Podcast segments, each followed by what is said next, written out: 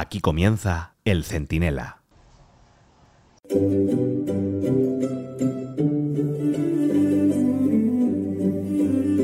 Tenemos que empezar hoy con un mensaje de servicio público. Miren, hacen falta, con urgencia, donantes de gónadas. 120 diputados del Partido Socialista y unos cuantos varones como García Paje se han quedado sin testículos, sin ovarios, durante la sesión de investidura del otro día de Pedro Sánchez. Así que se necesitan donantes de, de esto de gónadas, con urgencia, aunque los daños tal vez sean ya irrecuperables. Quizá un tratamiento de fruta de la huerta de Madrid, de la plaza de Cibeles, pueda hacerles más llevadera la espera. Soy Antonio Naranjo, esto es el Centinela Express en el debate, y si dan ustedes permiso y Pedro Sánchez no nos detiene, en un momento se lo explico todo.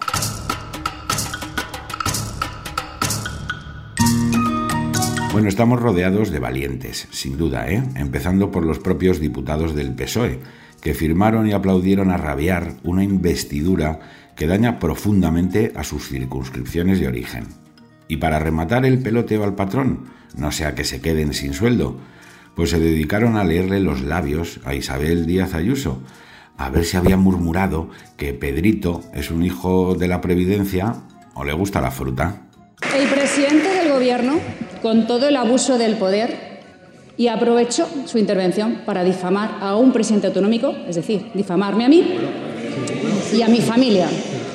A lo mejor ustedes, que ya tragan con todo, harían otra cosa. Pero yo para mis adentros, sí, lo dije, dije, me gusta la fruta. O sea, que se dedican a ver qué murmura Ayuso sin estar en la tribuna pública y hablándose a sí misma, pero se callan cuando el padrino la acusa en una tribuna pública de un caso de corrupción que simplemente es falso. La justicia española y también la europea archivaron las denuncias hace tiempo no como la de los seres, por cierto. Se trata de disimular el bochorno y el robo a media España. Esa media España que salió pacíficamente a las calles en Madrid este pasado sábado, igual que el domingo anterior a las 52 capitales de provincia, a defender la Constitución, encabezada por peligrosos ultraderechistas como Fernando Sabater, Félix Ovejero o Andrés Trapiello, entre otros, que tienen más currículo de izquierdas que todo el que acumule Pedro Sánchez y su tropa por tres vidas que vivan. Miren, los presupuestos públicos son un ejercicio de suma cero. Lo que les des de más a Cataluña o el País Vasco, pues les llegará de menos a Castilla-La Mancha, a Galicia, a Andalucía, a Extremadura o la Comunidad Valenciana. Para que se entienda mejor, solo en el apartado económico y fiscal es como si Europa le concediera privilegios a un país rico como Alemania a costa de empobrecer más a Grecia. Y no bastará con subir impuestos.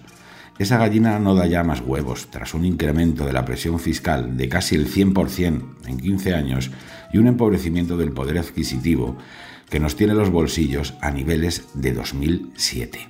A ver con qué cara se presentan todos esos diputados en sus provincias a defender un acuerdo que básicamente le ha permitido a Pedro Sánchez comprarse la presidencia a costa de la igualdad entre españoles, vivan donde vivan y tengan lo que tengan. Sánchez ha cambiado España por su trono, por su trono de barro, pero sus diputados han optado por su sueldo antes que por sus conciudadanos.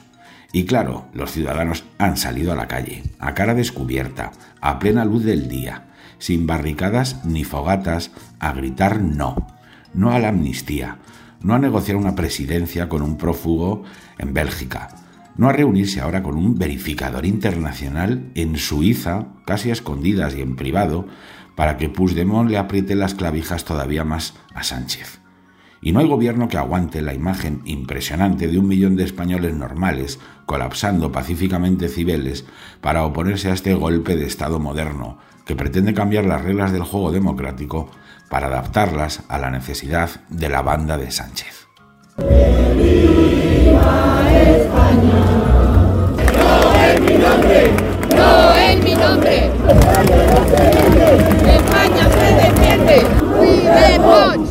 prisión! ¡Pedro Sánchez, a ¡Me gusta la fruta! ¡Me gusta la fruta! España mejor. Todo esto tiene que afectar a Europa, obligada a intervenir sí o sí.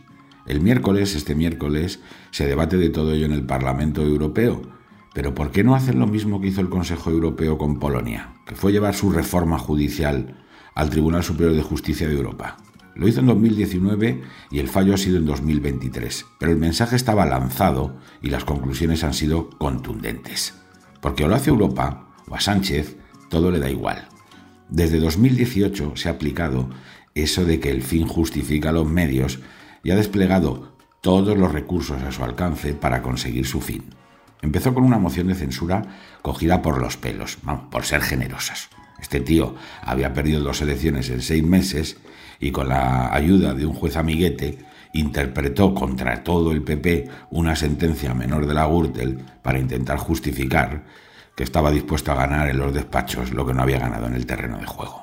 Eso fue el comienzo y ha terminado pactando un gobierno en el extranjero, con un fugado de la justicia, a cambio de impunidad para un golpe de Estado y su colaboración para que vuelvan a hacerlo, esta vez con legalidad sanchista.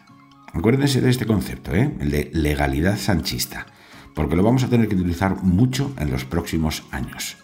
Es un nuevo código con un único artículo. Será legal todo aquello que Sánchez diga que es legal.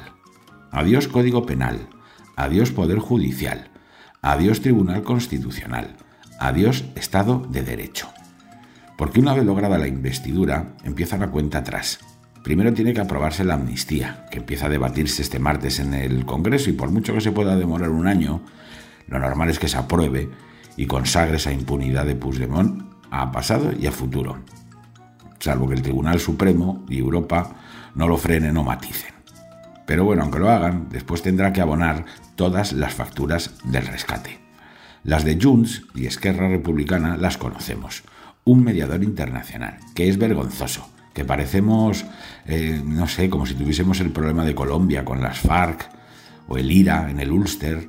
Esto es lo que van a hacer en Suiza. Bueno, y luego, claro, un referéndum de independencia. Estas son las condiciones de estos dos. Las del PNV también son conocidas. Más dinero y más reconocimiento nacional. Como si tuvieran poco, vamos. Y las de Bildu, que las ha escondido, las intuimos. La liberación de todos los terroristas de ETA, bueno, muchos ya los han trasladado de cárceles en el, resto de España, cárceles en el País Vasco, para que desde allí les den el tercer grado, el régimen de semilibertad.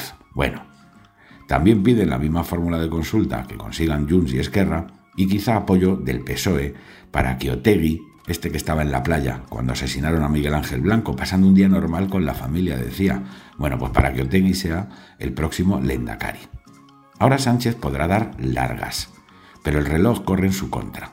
Y pese a las trolas inmundas de la selección nacional de opinión sincronizada, los independentistas no han dejado de ser independentistas ni han tenido una epifanía española. Es que tú le oyes hablar ahora a Sánchez y a toda la banda y parece que de repente ellos han obrado el milagro de que Puigdemont y compañía se conformen con una amnistía y dejen de querer y de pedir la independencia. Y claro, frente a, para completar esa trola, pues tienen que dibujar una caricatura criminalizadora de toda la oposición y toda la disidencia. Aunque sea oposición y disidencia tan razonable como la que hemos dicho de Sabater, de Trapiello, de Félix Ovejero, que decían cosas como esta en Cibeles. ¿A quién creer? A todas las asociaciones de jueces de España que han dicho que la amnistía atenta contra el Estado de Derecho, o vamos a creer a lo que dice el señor Bolaños y los editoriales del país. En defensa de una igualdad a punto de saltar por los aires hecha pedazos porque alguien ha comprado la presidencia del gobierno. Hoy el futuro de nuestro país lo deciden quienes quieren destruirlo, quienes quieren acabar con la igualdad entre los españoles. El resumen es bien sencillo. Le han dado el cargo a cambio del listado de peticiones típicas de un secuestro. Esto ha sido un negocio mafioso, no un acuerdo político. Y lo vamos a ir viendo en directo, casi a diario, con la sensación muy deprimente de que Sánchez lo ha hipotecado todo por un beneficio estrictamente personal, que solo le compensa a él. ¿Va a conformar gobierno? Sí, que verás tú qué gobierno. van a aparecer los talibanes, unas hermanitas de la caridad, al lado de estos preparados para comportarse como un gabinete de guerra. Bueno, pues va a tener ese, gabinete de guerra para seguir ahondando en la idea de las dos Españas, de los dos bloques, de las trincheras. Bueno, lo tendrá, pero no va a poder gobernar. Y si internamente ese ejecutivo va a ser un gallinero con más gallos que gallinas, externamente ha generado un auténtico polvorín, con premeditación y alevosía. Porque si el anverso de la moneda ha sido blanquear a golpistas, filoetarras y frente populistas, el reverso es criminalizar a todos los ciudadanos, partidos, organizaciones y entidades que simplemente le han recordado que tenemos una constitución y que hay que respetarla. Ese polvorín no va a ser un suflé, no tiene que ser un suflé, que es lo que quiere Sánchez. El sábado hubo una manifestación en Madrid masiva, la ciudadanía tiene ganas de protesta pacífica y Sánchez tendrá enfrente al Senado, a 14 autonomías y a los restos del Estado de Derecho. Quería polarización, buscaba crispación y lo ha logrado. Veremos cómo acaba todo esto, porque esto solo termina, bueno, solo acaba de comenzar.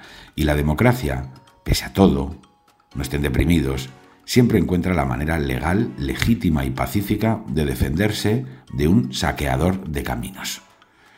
Así que no se depriman demasiado, que nada le vendría mejor al gobierno de Frankenstein, la momia, la bruja y el hombre lobo, todos juntos, que ver a la gente desmovilizada y aceptando sin rechistar el atraco a mano armada que hemos sufrido.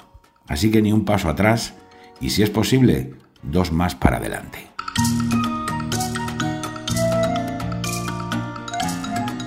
El Centinela, con Antonio Naranjo.